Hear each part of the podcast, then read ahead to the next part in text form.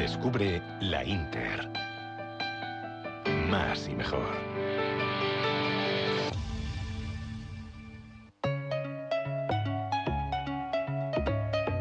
Taller de autohipnosis y formulación de objetivos en PNL. Entabla relaciones con facilidad. Sé eficaz. Exprésate como realmente quieres. Cambia los problemas por soluciones. Sortea los obstáculos y llega fácilmente a tu meta deseada. Taller de autohipnosis y formulación de objetivos en PNL. Presentamos un método de cambio positivo que permite al asistente generar y gestionar con acierto sus recursos innatos para mejorar en las diferentes áreas de su vida personal y profesional. Te enseñamos a conocerte mejor y a utilizar los recursos de tu mente para que gestiones con éxito las dificultades que surgen en los distintos ámbitos de la vida. Un sistema teórico y práctico fácil de aplicar para el estrés, malestares menores y el logro de objetivos en el mundo laboral y personal, pedagógico, deportivo y de la salud.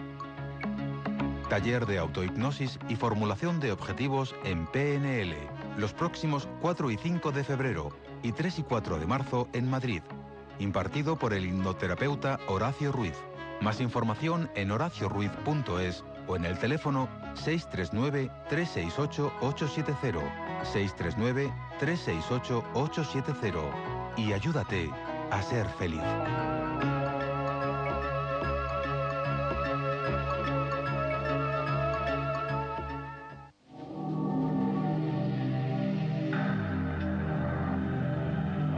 Ya ha llegado el momento de volver al buen camino.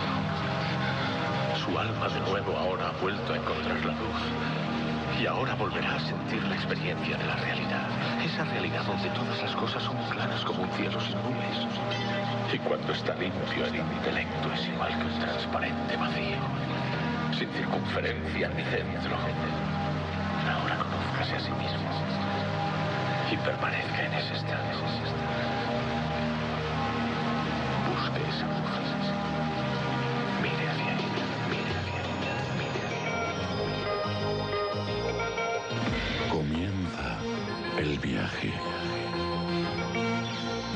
Llevar hacia otros mundos. Hacia el mundo de lo desconocido. Hacia otras realidades. Preparado ya para penetrar en la luz del misterio.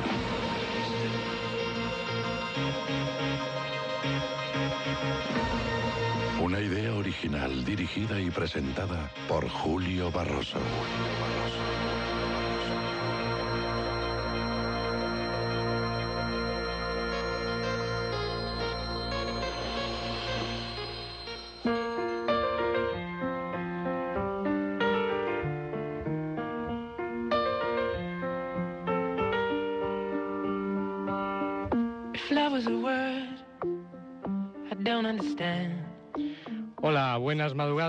Bienvenidos a la luz del misterio en Radio Inter, llegando a gran parte del planeta, a toda España a través de todas las emisoras de Radio Inter.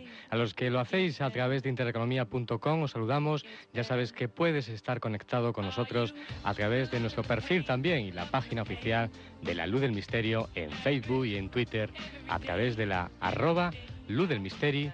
Ahí estamos conectados todos. Y agradecer a un equipo humano y técnico que hace posible esta emisión de La Luz del Misterio, a nuestro técnico en directo, Javier Camacho, en la realización técnica grabada, Juan Pablo Magarián, gracias también a José María Oteiza y a Miguel Ángel García, que ponen la voz a los contenidos en la redacción Marisol Álvarez y Noelia Alonso, en la producción Ricardo González y Manuel Álvarez y un servidor que les habla, Julio Barroso, y que se me olvida, nuestro coordinador también, David Tenorio. Hay que contar muchas cosas porque la pasada semana fuimos miles. Eh, pedimos disculpas porque no estábamos al tanto de todos los puntos por los que nos llegaban muchos mensajes de vosotros y estamos ahora en estos momentos, pues ya el equipo de producción manos a la obra para saber, bueno, pues distintos lugares que nos están llegando muchos mensajes a través del FEI, desde la página de intereconomía.com y bueno, os damos de verdad las gracias por estar ahí. Sabemos que vamos a ser miles, millones de seres apasionados por el mágico mundo de lo desconocido. Vamos a vivir grandes experiencias de radio. Atentos todos porque esta noche vamos a sortear entre todas las llamadas. Eh, queremos que participes también a través de la página de la Luz Misterio en el Facebook y simplemente por participar vas a entrar en un sorteo de dos ejemplares del último libro de Juanjo Benítez, Caballo de Troya, número 9, Caná. Y por gentileza también de, lógicamente, de Planeta, además de cinco entradas para ver la exposición de la NASA, La aventura en el espacio, que se celebra en el recinto ferial de la Casa de Campo. Y si estás en Madrid o vienes a visitarnos estas Navidades, en estas fiestas, pues también es una oportunidad de viajar. Me han dicho, nos han comentado que es sorprendente esta, esta exposición. Tienes que apuntar, vamos a dejaros tiempo para que apuntes los teléfonos. Ves a coger lápiz y papel porque te los vamos a dar.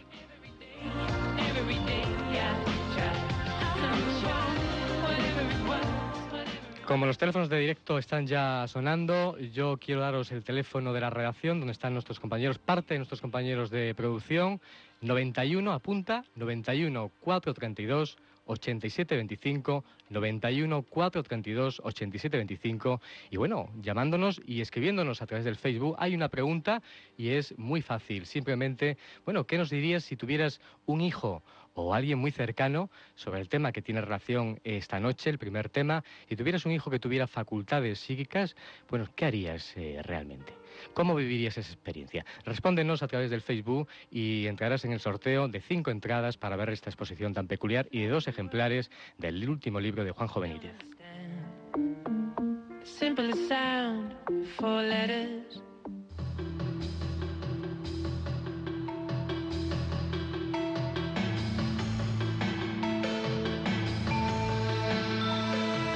Y esta noche vamos deprisa porque el primer tramo nos va a llevar a descubrir, como hemos dicho, niños con poderes psíquicos. Hablaremos de dos niñas españolas con facultades. Bueno, y va a ser sorprendente porque eh, son una de ellas la única que ha aprobado sus facultades ante notario. Va a ser sorprendente. Empiecen a respondernos, que ya lo están haciendo, a través del Facebook y a través del teléfono. Bueno, pues qué harían si tuvieran a su alrededor pues un hijo o alguien, eh, un amigo o alguien que, que tiene facultades, poderes psíquicos. ¿Cómo vivirían la experiencia? Y bueno, y más cuestiones sorprendentes que vamos a vivir esta noche en la Luz del Misterio. Quiero que, bueno, te montes en nuestro viaje, en este viaje, porque en estos momentos el misterio comienza. Vamos a vivir una experiencia única de radio. El viaje comienza.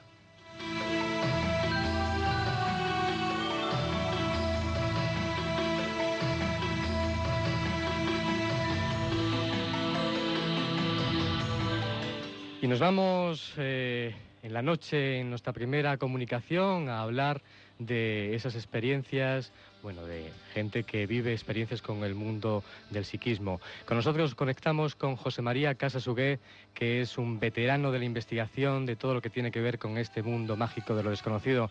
Buenas noches, José María. Hola, buenas noches, Julio. Buenas noches. ¿Qué tal?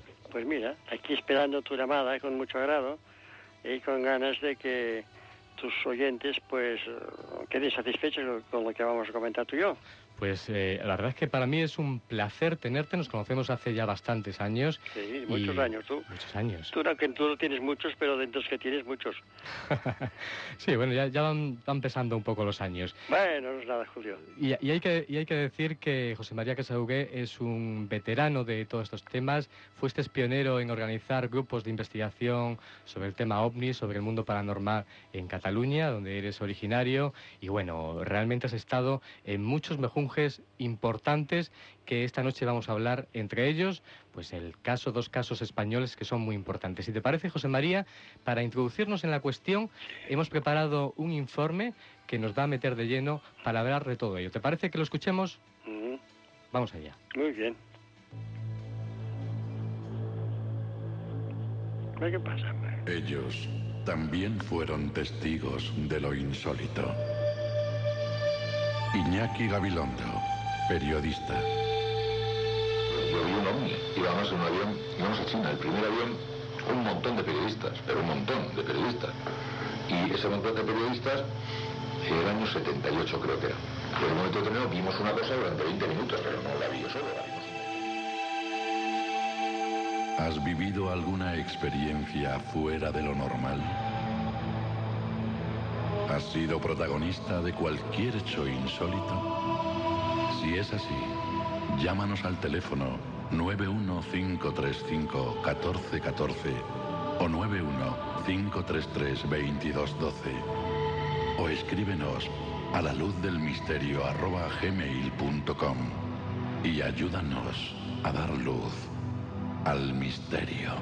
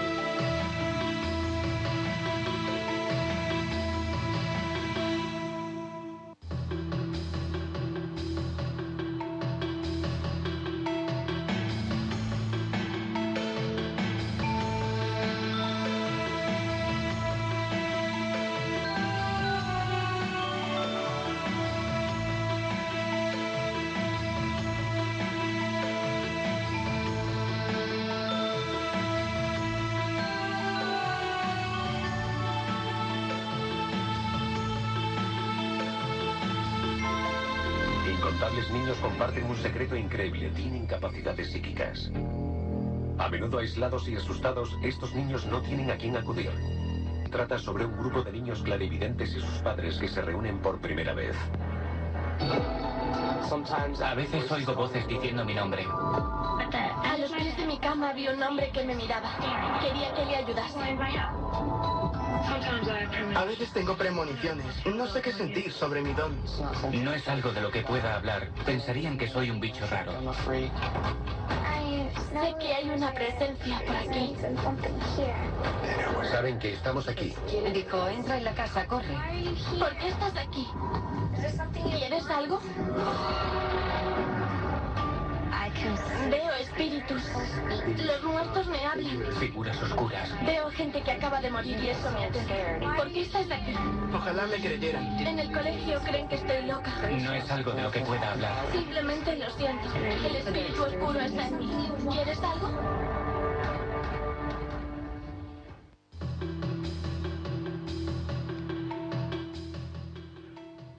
Bueno, pues nos vamos allá, José María, a conocer esos dos casos españoles, a hacer un poco de historia, recordar que en los años 87 surge 87-88 una niña que se llamaba Mónica Nieto Tejada, originaria de Cáceres, y que, bueno, doblaba cucharas. Ella era capaz de actuar con su mente pues en la materia, sobre todo en metales, y se paseó por todo el planeta. Fue algo auténticamente una revolución. Recuerdo en España pues que la pudimos ver en muchísimos programas de televisión, en el programa de Tola, muchas televisiones acudían a la ciudad de Cáceres y bueno, se formó un equipo de investigación que estaba formado por TIC, eh, como investigador, como abogado, por Rafael Rivera, eh, el CP, el Centro de Parapsicología de Extremadura, y, bueno, eh, además de un grupo, un médico, una psicóloga, bueno, muchas disciplinas de la ciencia. Además, incluso también estaba, que haremos un pequeño homenaje a Alfredo Bonavida, que, bueno, era doctor en ciencias físicas de la Universidad de Barcelona y creo que también participó en algunas de estas pruebas también, ¿no? Así es, Julio. O sea que yo eh, también a esta excelente persona que murió hace cosa de un año quizá, o no llega a esto, también la, la- era un físico, era un profesor de física de la Universidad de Barcelona. Yo lo introduje en este mundo y el hombre pues eh, tenía problemas con sus compañeros eh, de profesión porque eran científicos y él también lo era y mucho, pero además tenía un pie en el otro lado, digamos, ¿no? Y esto le, le trajo alguno- algún disgusto que otro, pero él se mantuvo firme hasta el final. Además, él vivió conmigo eh, un un tipo de fenómenos mm, con Inés que, claro, eh, fueron tan, tan evidentes que necesariamente tenía que creer que existe algo de tipo mental en el ser humano, ¿no? Ahí está. No vamos todavía a adelantarnos con el caso de Inés. Porque me gustaría que me explicaras pues algunas eh, experiencias con Mónica Nieto, porque Mónica, aquí tengo eh, dos actas notariales, creo que es la única psíquica en el mundo que ha podido probar de alguna manera sus facultades ante un notario, Javier Manrique Plaza, notario de la ciudad de Cáceres, y tengo aquí, mm, yo creo que soy también de los pocos que tengo la, he tenido la oportunidad, gracias a Mónica Nieto, de obtener estas dos actas notariales, Mm. y hay conversaciones curiosas sobre todo el notario, por ejemplo, aquí explica en uno de los momentos cuando él está viendo y observando y dando fe de que todo lo que estaba ocurriendo era real, que estaba todo pues en base a unos protocolos. Y se comentaba, por ejemplo, decía, en el tercer experimento y en la primera tentativa va diciendo letras que por el orden en el que las pronuncia y van siendo anotadas. Componen tras su lectura las palabras escritas en la primera tarjeta, en la segunda, tercera y así cuarta tentativas. Su exposición corresponden exactamente con lo escrito en la tarjeta. Y la quita también con excepción, bueno, de que la preposición del escrita la dice de solamente, le falta la L. Y bueno, el, el- el- el notario en muchos lugares de las dos actas simplemente comenta que se sorprende de lo que está viendo, pero que no es capaz de explicar cómo realiza el fenómeno de doblaje pues de cualquier metal que eh, se le da a Mónica en un tubo de ensayo de muchos milímetros distintos, milímetros de hierro, y tú estuviste presente en muchas de esas experiencias. ¿Qué recuerdas de esas experiencias con Mónica Nieto Tejado? Pues bueno, o sea, mm, recuerdo como es lógico que la muchacha, y forzosamente me remito a Inés porque eh, el proceso era el mismo, que quizá no era tan marcado. Ella eh, cerraba los ojos, se concentraba y al rato, realmente no mucho rato, obtenía, mm, digamos, con mayor o menor, digamos, significación, porque a veces era poco, el doblaje a veces era más, eh, lo obtenía. Pero claro, mm, ella no, mm, a mí personalmente no había comentado nunca que cuando cerraba los ojos para concentrarse, lo que hacía es que tenía en la mente una fotografía clarísima del objeto sobre el cual quería trabajar. Esto me lo comentaba mí Inés, pero Mónica no me lo dijo nunca. Supongo que hacía lo mismo, pero X se le escapaba, Te- se escapó de comentarlo, ¿sabes? Te cuento, te cuento si quieres, una vez en un, en un programa de radio, yo entrevistando a Mónica Nieto en, en otra casa, ella me decía que hacía una, cuest- una cuestión muy curiosa. Ella en su mente es una práctica que invitamos también a los oyentes que a lo mejor lo hagan esta noche, a lo mejor pues se produce un doblaje de cuchara. Sí, sí, Ella tenía en la mano la cuchara y mientras iba masajeándola, iba pensando, iba teniendo una imagen, visualizando una imagen con la cuchara sin doblar y otra imagen con la cuchara doblada. Pues y parece ser que cuando unía esas dos imágenes, la cuchara se doblaba. Entonces, Eso es lo que me contó Mónica. Exactamente lo mismo. O sea, esto yo digo que... Pero claro, ella, ella tenía, como dijiste muy bien, tenía en la, en la mente algo así como una fotografía del objeto. Y entonces esta fotografía, mm, o bien tenía otra que sí iba cambiando, o esta misma iba cambiando, que viene a ser lo mismo el proceso. Me refiero a la importancia de retener la imagen en la mente, que es la clave del tema. Porque claro, esto sería muy complicado y quizá en algún otro programa lo podemos Sí, hablar. Hasta qué punto la imagen, la imagen influye en la materia. La imagen a nivel inmaterial, a nivel puramente de, de forma. Entonces esto, cuando baja de nivel, la, la materia no se le resiste. A- asume la forma que implica esta imagen. Esto es muy importante. Muy curioso, muy importante, exactamente. Eh, yo, si quieres, podemos escuchar brevemente a Mónica Nieto eh, contarnos cómo vivía ella eh, esas experiencias con el notario y cómo se sorprendía de todo ello. ¿Te parece? Que usemos Sí. un recuerdo de la voz de Mónica Nieto, que ahora ya es toda una mujer. Me parece muy bien.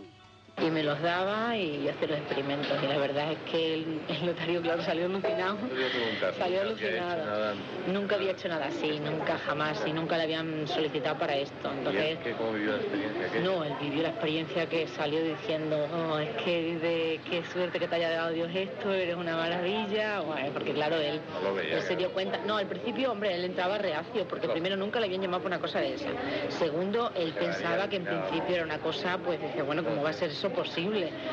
Pero claro, y ya, y ya luego ya se picó y ya me empezó a hacer pruebas y ya no, no, no terminaba, ya no terminaba, ya eran las que necesitaba más las que él quería saber, porque claro, ya era como era increíble, ¿no? Entonces, pues, él, muy bien, fenomenal. Incluso dice, oye, ¿te importaría que hiciéramos un experimento especial? Eh, bueno, depende, digo, si yo puedo hacerlo, dice, ¿te importaría que yo te escribiera una frase dentro de la caja y a ver si tú eres capaz de averiguarme qué pongo dentro?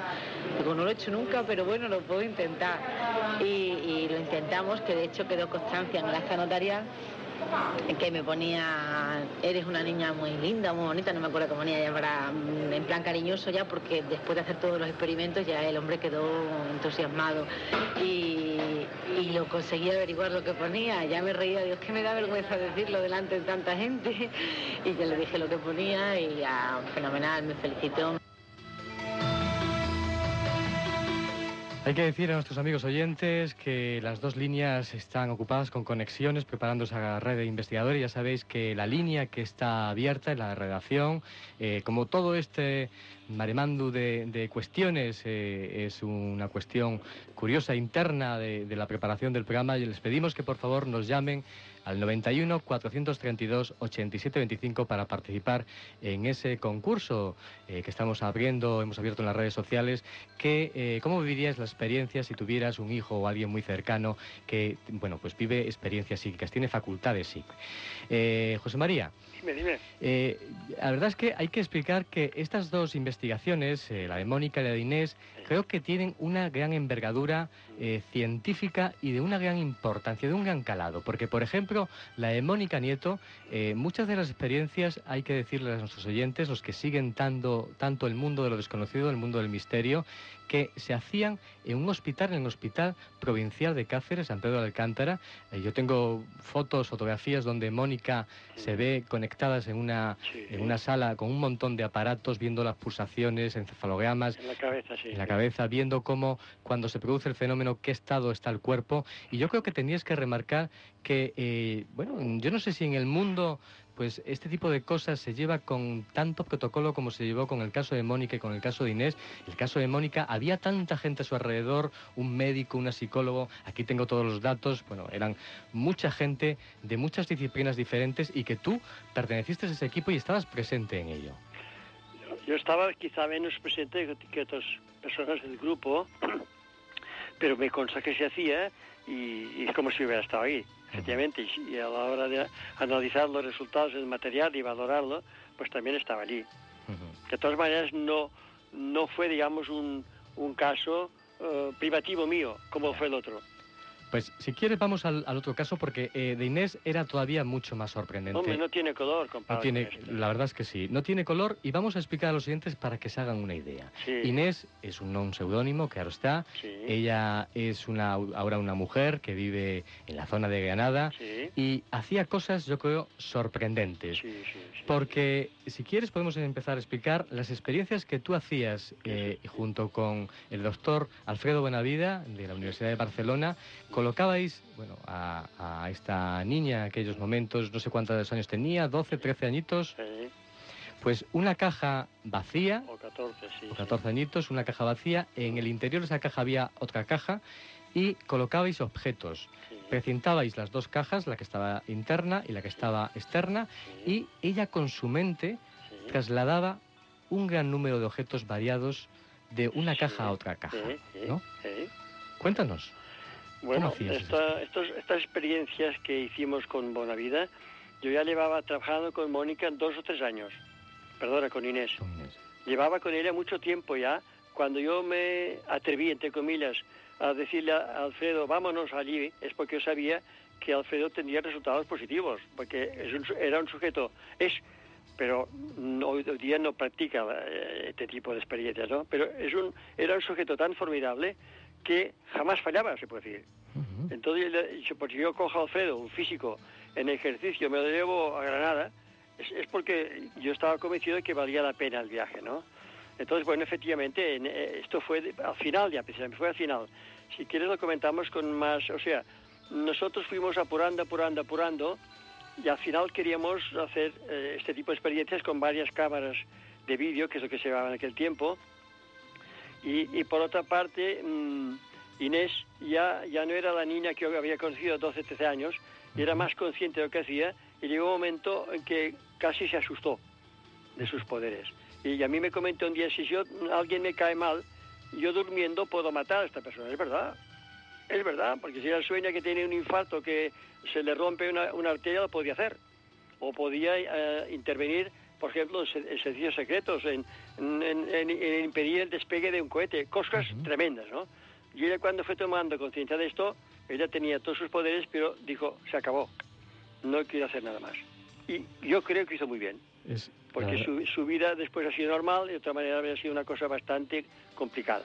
la verdad es que es, es sorprendente lo que nos estás contando y tenemos que hacernos una idea, sobre todo traspasarnos a esa realidad la que tú vivías y es y yo creo que es asombrosa. ¿Qué, qué elementos metíais en la caja que ella eh, traspasaba ese aporte, esa teleaportación? Bueno, ahora sigamos, sigamos con la caja, que fue la culminación y luego vamos para atrás, Vamos que había cosas que jamás, que yo sepa, ha hecho nadie.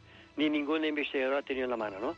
En, la caja, tú comentabas que la- metía cosas y, y- la sella- No, evidente, evidentemente, la caja la sellábamos antes del experimento. O sea, le presentamos unas cajas vacías, debidamente selladas por Alfredo, que siendo un físico sabía muy bien lo que hacía. Y entonces metíamos esta caja de plástico transparente, rectangular, en una caja grande y alrededor de la caja sellada, alrededor, co- colocábamos diversos objetos. Luego, como ocurría con Inés siempre, ella no quería ver el fenómeno inmediatamente. No quería verle porque le daba, le, le daba pavor ver una cosa tan, tan rara. Entonces le ponía un periódico encima o le ponía, eh, ce- cerrábamos la caja. Fíjate bien que siempre se hacía el, el- el objeto y la caja en el centro de la mesa y ella en un extremo de la mesa sin tocar para nada ni caja ni mesa. Apasionante. ¿eh? para, para que fuera la cosa limpia. Pero aparte de esto, claro, si una caja está sellada por un físico y luego resulta que la- está la cajita en el centro de la caja y objetos alrededor, aunque la caja esté tapada, tengamos en cuenta que, que Inés no era un, un prestidigitador, prestidigitador acreditado, era una niña de 12 o 13 años de un pueblo que no había visto un burro volar. ¿Entiendes? Por lo tanto, oh, es que es un tío que se las sabía todas, tenía una gran, una gran escuela, no como le ocurría a Uri Geller. Uri Geller, tú sabes que era un, un mago premiado de, de un, de un- de un centro de, de magos de Israel. Exactamente. No, esta chica ni mucho menos. 12 años, eh, empezaba con sus pequeños estudios de primaria, jamás había oído hablar de magia, nada de nada. Y no había salido de su casa. Por lo tanto, en este aspecto también es un caso que no, no induce ningún tipo de sospechas. La verdad que sí. Apasionante. Sí, dime, perdona. Bueno, cuando llegamos al, al final, culminó con este tema y ocurría esto. Poníamos la cajita en la gente un poco mal pensada, a veces con razón, decían, coño, si hay una caja de por medio es que aquí había un truco. No, no hay un truco, porque nosotros comprobamos que la caja estaba vacía, como la se ponía la cajita allí dentro, como ella, esta muchacha seguía mm, sin tocar para nada, nada, como eh, echaba una mirada dentro de la caja, caja con objetos alrededor, ella se apartaba, eh, aquello sigue igual, cerrábamos y él al cabo de muy poco tiempo decía, ya está, ya está, ya está. Entonces abríamos otra vez la cajita, que no, no era- aunque fuera solamente con una simple tapa de cartón, ¿no? Abríamos y, y efectivamente, de, de los varios objetos que había en el exterior, unos cuantos estaban en el interior de la caja. Y la caja, evidentemente, se había abierto, los precintos estaban intactos. ¿Entiendes? Pero esto es una cosa extraordinaria, esto no se Extraordinaria. nunca, nunca. José María, un momento y hacemos una pausa Mm. y, y, eh, vamos a hablar de cuestiones todavía mucho más sorprendentes. Sí.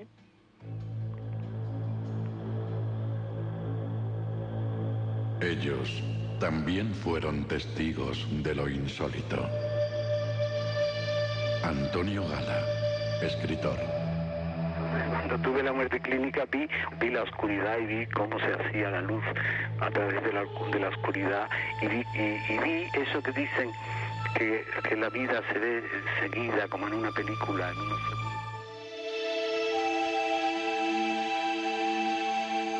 ¿Has vivido alguna experiencia fuera de lo normal? ¿Has sido protagonista de cualquier hecho insólito? Si es así, llámanos al teléfono 915351414 o 915332212 o escríbenos a la luz del misterio arroba gmail.com y ayúdanos a dar luz al misterio.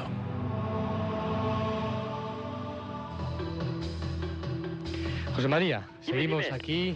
Dime, Julio, aquí estoy. Ya, ya, ya te escucho. Integradísimo en vuestro grupo, ¿eh? entre unos y otros. Yo en medio, exprimiéndome con un limón, que es lo que has de hacer. Venga. Es curioso todo lo que nos estás contando, pero hay todavía cosas mucho más sorprendentes que eh, hacía Inés, Mm. porque recuerdo, quiero que me cuentes una experiencia, estabais buscando para una de las, bueno, de las experiencias con Inés, bolas o bolindres, y como no eres capaz de comprar esos. Sí. esos objetos, esos Sí, objetos, sí. de alguna manera tú estabas en el hotel Sí. preparando la visita que ibas a tener para experimentar con objetos, Sí. ves en la mesilla y se eh, materializan. Sí. ¿Cómo Eh, fue eh, aquello? eh, Esto fue únicamente en un caso, precisamente en una de las dos o tres veces que yo fui allí con Alfredo Bonavida, ¿no? Entonces nosotros, oh, te voy te lo cuento, es muy curioso. El día antes de empezar el viaje para hacia el sur, desde Barcelona, nos encontramos, Alfredo y yo, en una tienda importante del centro de Barcelona que se llama Servicio Estación, y no hacemos propaganda, Servicio Estación, y, y estamos, ¿sabes qué estábamos buscando los dos? Estábamos buscando una bola, una canica, que fuera cristal y la queríamos, no sé, que fuera de color marrón o así. Y, y en aquel momento, no sé cómo es, no caímos en la cuenta de que las, las canicas las venden en las librerías. Y bueno, fíjate cómo teníamos la, la idea, los dos, de la canica, y la fuimos a buscar a aquella tienda y no la tenían. Bueno, entonces nos marchamos, dije, bueno, ya, ya, ya trabajaremos con otro, otro de los varios objetos que teníamos, ¿no?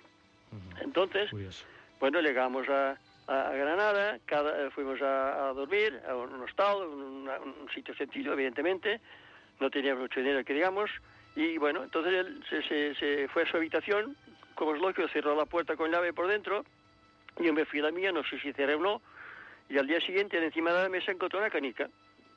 Curioso. O sea, la cosa, la cosa tenía bastante miga, ¿no? La verdad que sí. ¿Eh? Y entonces esta canica ¿eh? es la que está dentro de una cajita de estas que se han, mm, digamos, mm, llenado de objetos sin que se hayan sido abiertas.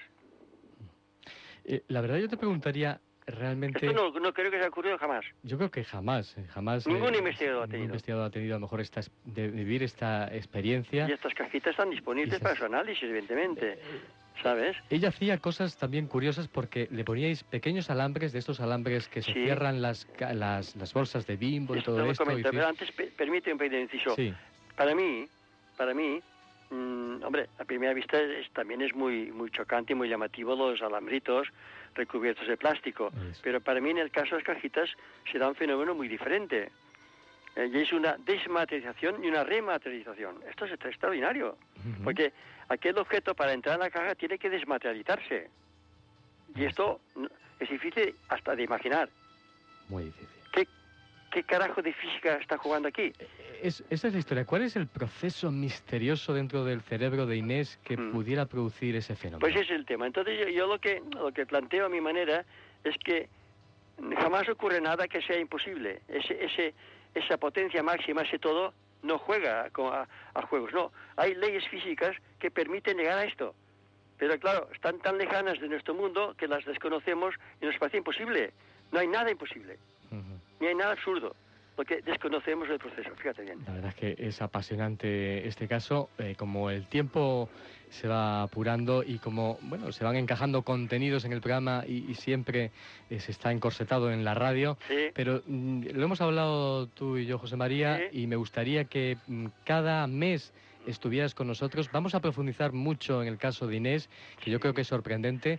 Y yo para terminar te preguntaría si realmente hay un código ético también en este fenómeno, me refiero, me explico. Bueno, personalmente cada, cada investigador tiene su opinión. No, pero me refiero a decir, si, Yo creo que sí lo hay. eh, si esta persona, si Inés en este caso, utilizara, como tú bien has dicho, ella hay momentos que tenía miedo de no poder controlar estos fenómenos o pudiera ser ca- captada por cualquier servicio secreto, como se ha hecho en la historia de los psíquicos en muchas ocasiones, con la Guerra Fría y otras exacto, historias. exacto, por ejemplo, sí. Por ejemplo, Mm. ella podría, si hubiera mal utilizado esos, esos Sí, facultades, sí. que hubieran melmado, que hubieran desaparecido a lo mejor.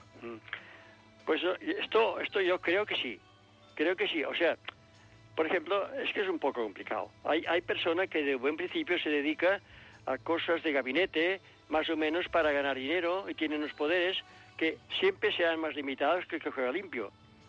Porque, porque la ética y la espiritualidad son cosas muy diferentes del puro negociete y, de- y- y del ego y de la fantasmada. Entonces yo creo que sí que tiene que haber límites diferentes, pero en todo caso tiene que haber algún límite, ¿no? Entonces, en el caso de esta muchacha, que ella era, era, muy ética, era muy correcta, era muy inteligente, era muy, tenía mucha fuerza, mucha energía, ella misma ya, fíjate lo que me dijo, y si soñando, si durmiendo, ella sabía que despierta no haría. En cambio, a mí me comentó, ¿y si alguna vez, que es en serio, consciente, plenamente, hago una cosa mal hecha? Pero ella, fíjate bien, si era inteligente la muchacha, y si era consciente que ella, ella sabía que conscientemente no lo haría. Ah, no, es, es, un caso muy divertido. Pero, ¿eh? ¿Alguna vez, no sé si me has comentado, que alguna vez tuvo intención de robar en algunos centros? No, no, ¿no? Te, te, lo comento. Yo me, me sabe mal por si se alarga demasiado esto, ¿no? Porque no, no sería no. muy largo. Uh -huh. Ella me comenta a mí, por ejemplo, de, si quieres, te cito un par de casos curiosos, ¿no? O sea, ella cuando era, tenía 12, 13 años, 14, pues llevaba, llevaba un bolso, iba por la calle, se paraba en un escaparate y, coño, esto me gusta, que vaya a mi bolso. Estaba en el bolso, en el acto. Eso, eso es lo curioso, sí. Luego él entraba y lo devolvía. Mira, ha pasado, no sé, tal, lo he encontrado, no sé qué. Curioso. No se lo quedaba. Curioso. Una vez más lo hacía para jugar. Uh -huh. En una ocasión que cayó una tromba de agua tremenda eh, en donde ella vivía, su madre tenía una tienda y, bueno, dejó un, un móvil, que era, eran primero los primeros móviles, lo dejó encima del mostrador y lo tenía encima del mostrador. Entonces llegó a cerrar la tienda, la calle iba con un palmo de agua, la mujer se agachó para cerrar la puerta de estas metálicas de subir y bajar, le cayó el móvil al agua y desapareció. Caray. Entonces al llegar a casa, llorando, la mujer me ha pasado esto y, y, ella, Inés, dijo, tranquila mamá, que esto lo vamos a arreglar. Al día siguiente, cuando llega esta señora a la tienda, encima del mostrador está el móvil. Uh -huh. Bueno, la cosa tiene miga, ¿eh? Mucha miga, mucha miga. Mucha miga. Hombre, ¿sabes que Yo lo cuento y me lo creo porque he visto cosas de lo que hacía. Por tanto, se decía que yo puedo hacer esto, ¿me entiendes? Mm. Pues yo tengo material in, impagable. Sí, sí, impagable. yo aquí tengo los distintos informes del Stanford, sí. por ejemplo, un montón de fotografías que de material gráfico que hicisteis para sí, sí, documentar la, todas las sesiones y es sorprendente. Yo te preguntaría para terminar, esa pregunta que hemos hecho a los oyentes, eh, si tú tuvieras, hubieras tenido un hijo o una hija con facultades psíquicas, hombre, me imagino que tú como investigador lo hubieras vivido de otra manera, pero bueno, si te colocaras de forma que decir que no fueras investigador, fuera del contexto de este tipo de cuestiones, ¿cómo vivirías la experiencia? ¿Cómo hubieras vivido Hombre, la experiencia? Yo creo que la, la, la, viviría buscando explicaciones de tipo más o menos supersticioso o religioso. Uh -huh. Claro. Posiblemente. Si no, si yo no, no, no me hubiera asomado al mundo de la investigación paranormal científica, uh -huh. tendría que darle otra explicación diferente y le daría la religiosa o la pseudo religiosa o la, en fin, que, que hay, hay, una cantidad de, de, de, planteamientos que se mueven en torno de esto, para mí finalmente bastante equivocados, aunque sea con buena fe, eh, porque para mí lo que existe es la mente y su poder. Uh -huh. Y en el centro siempre que hay un, un, hecho insólito, siempre hay un ser humano que de alguna manera está incidiendo en ello y sacando algún provecho. Sí, es, es un tema. Historia. ¿Entiendes? O sea pues, que esto es, son muchos años de reflexión. Muchos años. Tú sabes que a mí me gusta mucho la filosofía del ser, sí. la ontología. Yo he atado siempre cabos y al final he llegado a una resultante y me siento tan ancho y tan feliz. Y todo me cuadra. Uh -huh. ¿Sabes? Pues José María, ha sido apasionante descubrir a estas, de momento, esas dos niñas, Inés y, y, Mónica Nieto, pero vamos a seguir indagando más cosas, más datos sobre estas cuestiones. Si algún día... Eres... Si algún día, Julio, nos metemos en el OVNI, aquí habrá tela para cortar. Exactamente. Porque... No, seguramente nos vamos a meter, nos vamos a meter, seguramente. Venga. Gracias. Un fuerte abrazo, José María. A ti, muchas gracias. Hasta Adiós. Luego. Taller de autohipnosis y formulación de objetivos en PNL. Entabla relaciones con facilidad. Sé eficaz. Exprésate como realmente quieres. Cambia los problemas por soluciones. Sortea los obstáculos y llega fácilmente a tu meta deseada.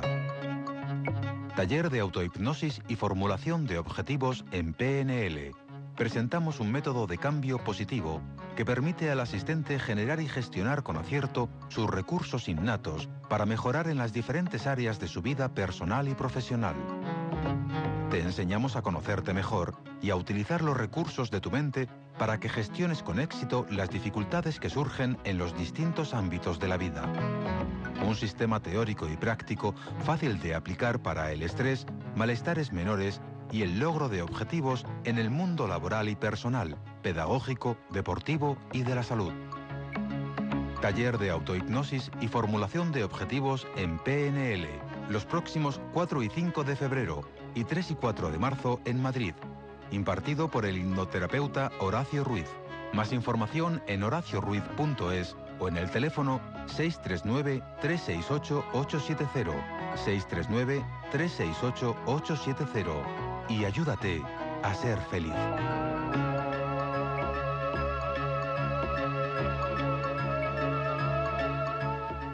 La luz del misterio. Cada viernes de 12 a 2 de la madrugada en Radio Inter con Julio Barroso.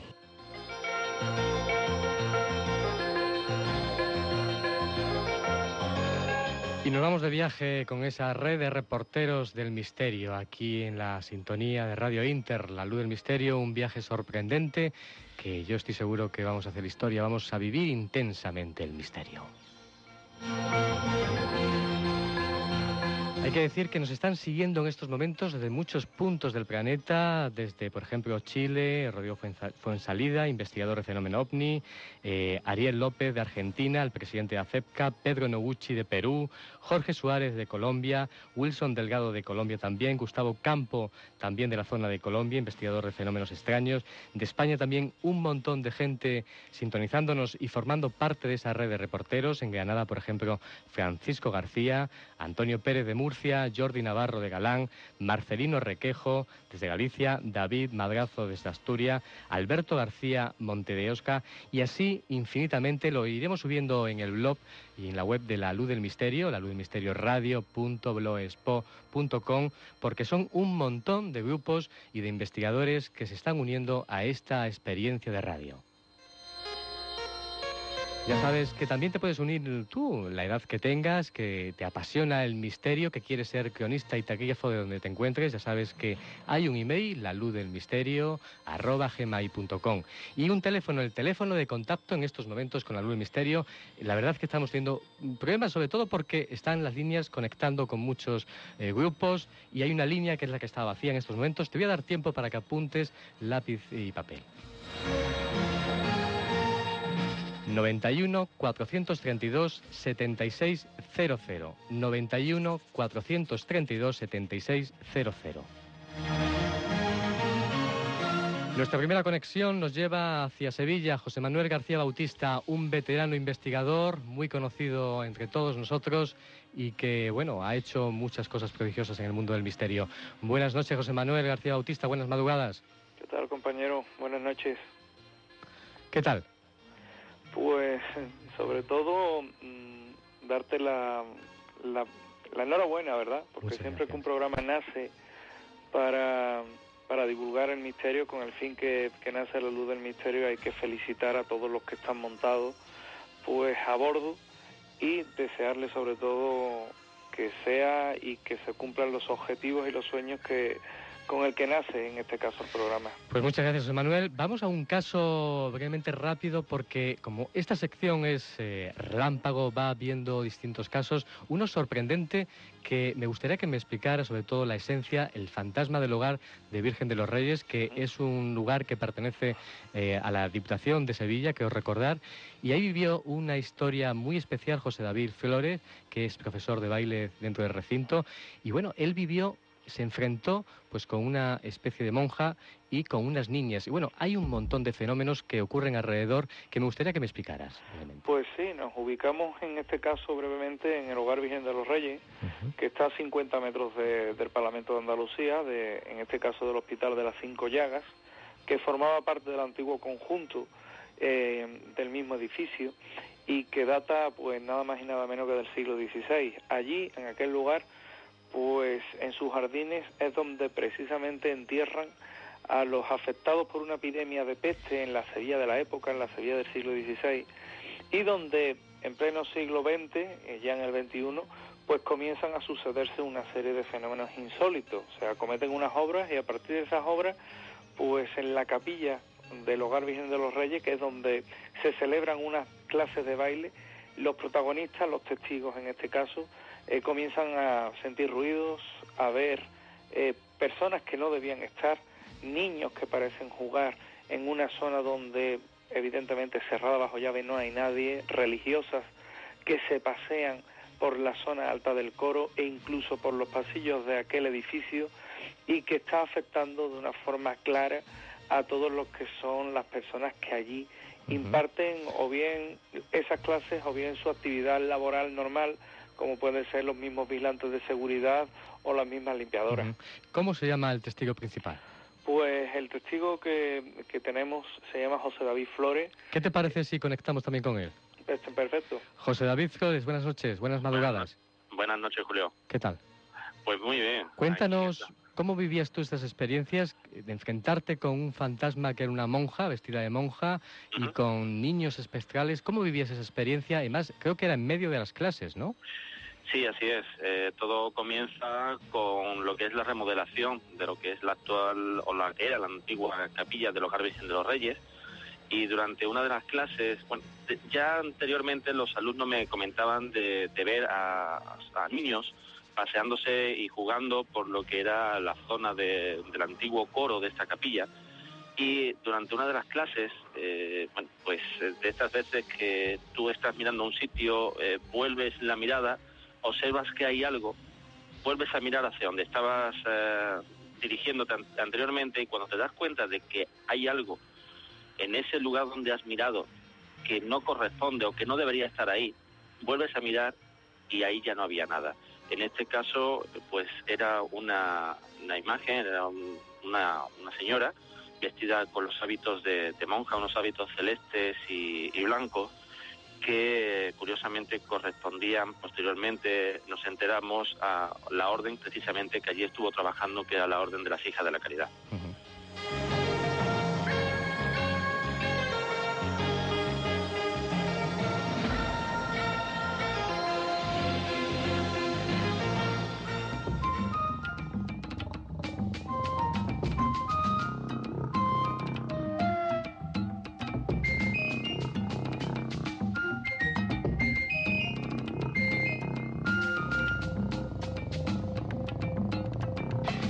Y en unos momentos, unos segundos, comunicamos eh, vía eh, con nuestras conexiones hacia un lugar de Sudamérica.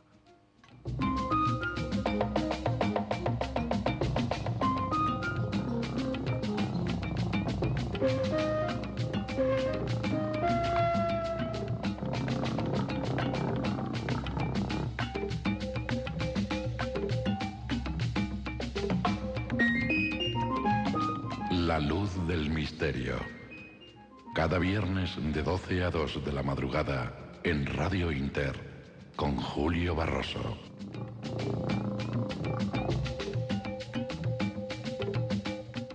Y nos vamos desde Madrid, eh, lógicamente, a comunicarnos con Colombia. Carlos Medina, fundador y jefe investigador del grupo Gris Enigma. Buenas madrugadas y buenas tardes en Colombia.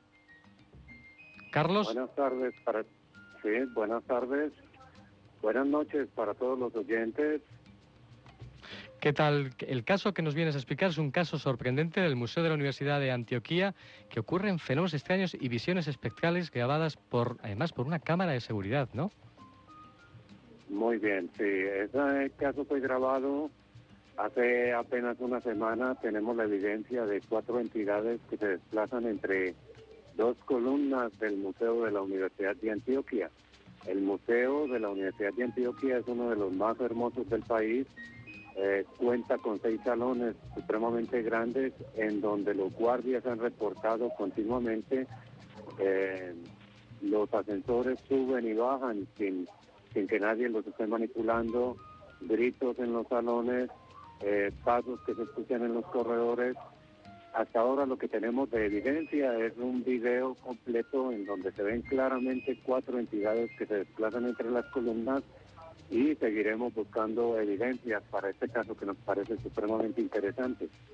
Curioso, muy sorprendente ese caso de Antioquía. ¿Os dedicáis exclusivamente a temas paranormales? Perdón. ¿Os dedicáis exclusivamente a temas paranormales o también diversificáis a la investigación al fenómeno ovni también en Colombia? A ver, el grupo Gris Enigma se dedica básicamente a buscar la evidencia en los casos de fenómenos paranormales y de percepción extrasensorial, pero también hacemos una labor acá mismo en Colombia y es de educación para las personas para que no caigan en, los fraudes y en los robos que cometen supuestos hechiceros, eh, curanderos, brujos Muy que interesante. le cobran gran cantidad de dinero a la gente por, Ujú. por tratamientos, riegos, ritos, etcétera, etcétera.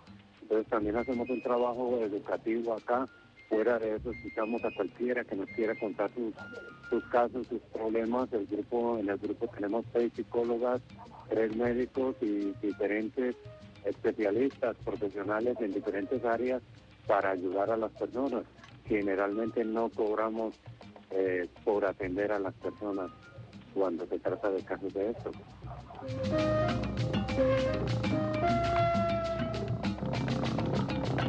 Desde Colombia nos vamos a España. Hay que agradecer a Carlos Medina, fundador y jefe de investigadores del grupo GRIS Enigma. Y de aquí nos venimos a comunicarnos con Luis Miguel Esteban, coordinador del grupo de investigación Ciencia y Misterio, que coordina, como digo, la zona de Madrid, Toledo y Ávila.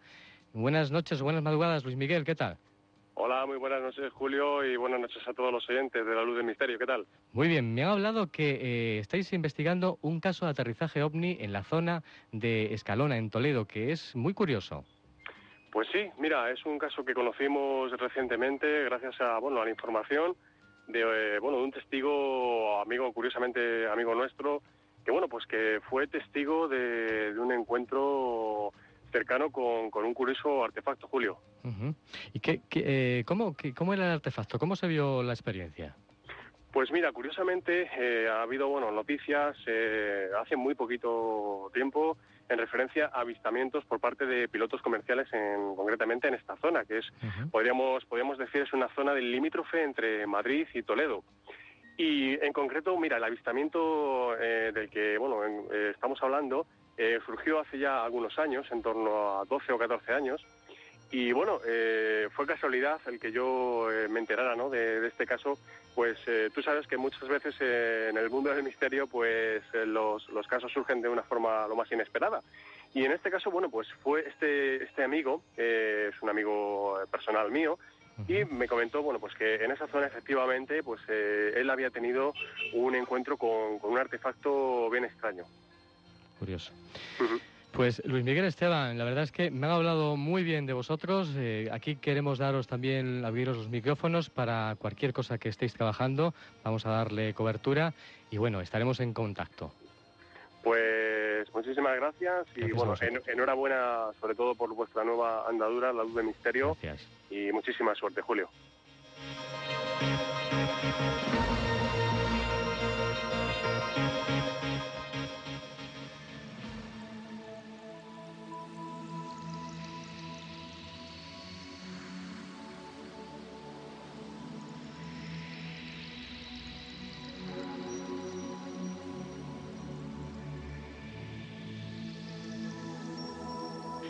Y de la red de reporteros cambiamos todo nuestro decorado para recibir más informaciones. Nos vamos con las noticias y con comunicándonos con los oyentes, sobre todo todo lo que está relacionado con las redes sociales.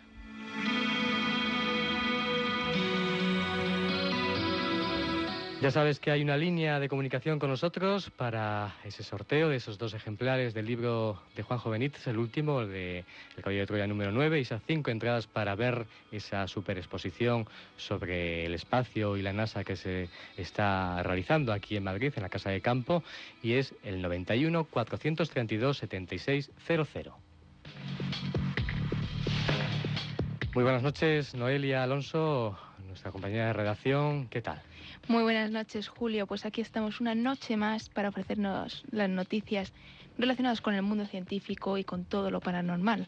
Pues vamos allá a la primera. Pues como se va acercando cada vez más el año 2012, es hora de recordar las declaraciones realizadas por el astrónomo chino Wang Xichao, que declaró públicamente que entre el año 2011 y 2012 la Tierra se vería visitada por una llegada masiva de naves interplanetarias. Es más, el astrónomo afirma que algunas de las naves que nos visitan funcionan con dispositivos antigravedad y que un gran porcentaje de ovnis filmados y fotografiados hasta la fecha son realmente de origen extraterrestre. Según Juan, esta especie de extraterrestres están visitando la Tierra con objetivos solamente de investigación y desarrollo, pero no se alarmen, porque son bastante ami- amigables y solo buscan la cooperación y el intercambio mutuo con nuestra especie. Y Noelia, tranquila, nos vamos si quieres a una noticia solidaria. El misterio también se solidariza con todo lo que tiene que ver, pues ahora en estos tiempos que corren tan delicados y sobre todo eh, el Grupo Intereconomía y Radio Inter. Cuéntanos esa, eh, esa acción peculiar que tiene lugar aquí en esta casa.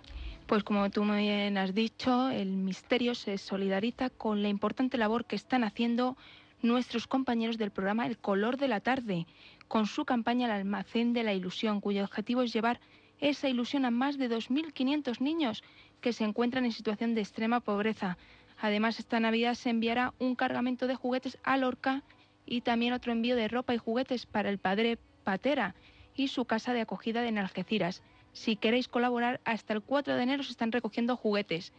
Todos aquellos que estéis interesados en participar, podéis hacerlo en el siguiente número 91 432 7600 o escribiendo a el color de la tarde arroba radiointer.com. Repito, el color de la tarde arroba radiointer.com o llamando al 91 432 7600.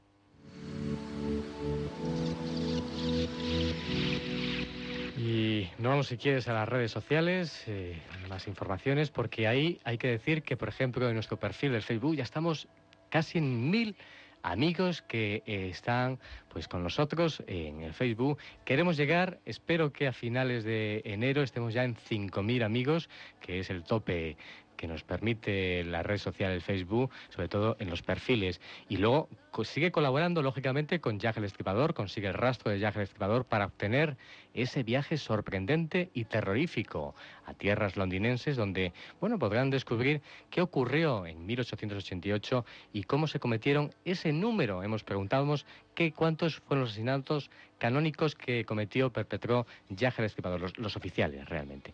Cuéntanos qué está ocurriendo, qué se está cociendo en las redes sociales, qué están comentando a través de la luz del misterio. Pues como tú bien has dicho, ya somos casi mil en solo una semana, que es todo una hazaña. Sí. Una hazaña. Y te felicitan eh, por el programa. Por ejemplo, Malilla a mí te escucha desde Buenos Aires y te dan la enhorabuena. Eh, también Ismael García López de Mérida considera muy interesante tu entrevista a Andrés Averasturi en la pasada semana. La, la pasada semana, sí. Uh -huh. Eh, luego también hemos recogido algunas respuestas al concurso de Jack el Destripador, donde la gente se sigue animando y respondiendo. Ya saben que hasta el 26 de marzo tienen tiempo. Y a lo que se acaba el tiempo es el sorteo de hoy. Por favor, seguir respondiendo. Ya hemos recibido algunas eh, contestaciones, como Karina Hidalgo de México, que nos dice a la pregunta que hemos puesto de que haría si tuvieses un hijo con poderes psíquicos, uh -huh. nos dice que ya buscaría especialistas en el rama para aprender más sobre este tipo de poderes y desarrollar juntos esta, este tipo de poderes aún más. Estas facultades y bueno, poder mm. aprender a convivir con un hijo, con alguien cercano sobre eh, bueno, este tipo de experiencias tan curiosas y que son tan atípicas. ¿Alguna cosa más? Pues sí, eh, tenemos un amigo en Facebook, se llama Santiago Menéndez, que nos ha querido aportar una pequeña historia para -huh. que la diésemos a conocer. Eh, al parecer, él ha, descubierto eh, una figura similar a un extraterrestre reptiliano que tiene un similar parecido a las pistas de Nazca, eh, pero este descubrimiento lo ha hecho desde su casa, a través del programa Google Maps. Al parecer, este extraño ser se ubicaría en Islandia. Santiago detalla toda la información en su blog, dando también imágenes y todo tipo. Es curioso, parece que, que, no, que puede pasar desapercibido, pero es sorprendente realmente lo que nos mandaba este amigo mm. de la Luz Misterio cuando nos escuchó la semana pasada y nos mandó por todas las vías un email, yo vi sí. el email relatándonos toda esta historia que él había descubierto y que incluso había pasado desapercibido. ¿Alguna cosa más, Noelia? Bueno, eh, retomando también el tema de los poderes psíquicos, ha habido otro usuario que se ha puesto en contacto con nosotros a través del chat de sí. Facebook, sí. Se llama Alex Rodríguez de Granada y al parecer él hizo todos los ejercicios del libro de Anthony Blake que le salieron que eran casi todos de telequinesia. Uh -huh. Dice que no puede ver fantasmas definidos, pero sí sombras blancas. Incluso siente presencias sin distinguir si es hombre o mujer. Y dice que lo más raro es que los perros se le quedan mirando y no sabe muy bien por, por qué. Ni le maullan, ni le gritan, ni nada. Simplemente se le quedan mirando fijamente. Cree que tiene algo.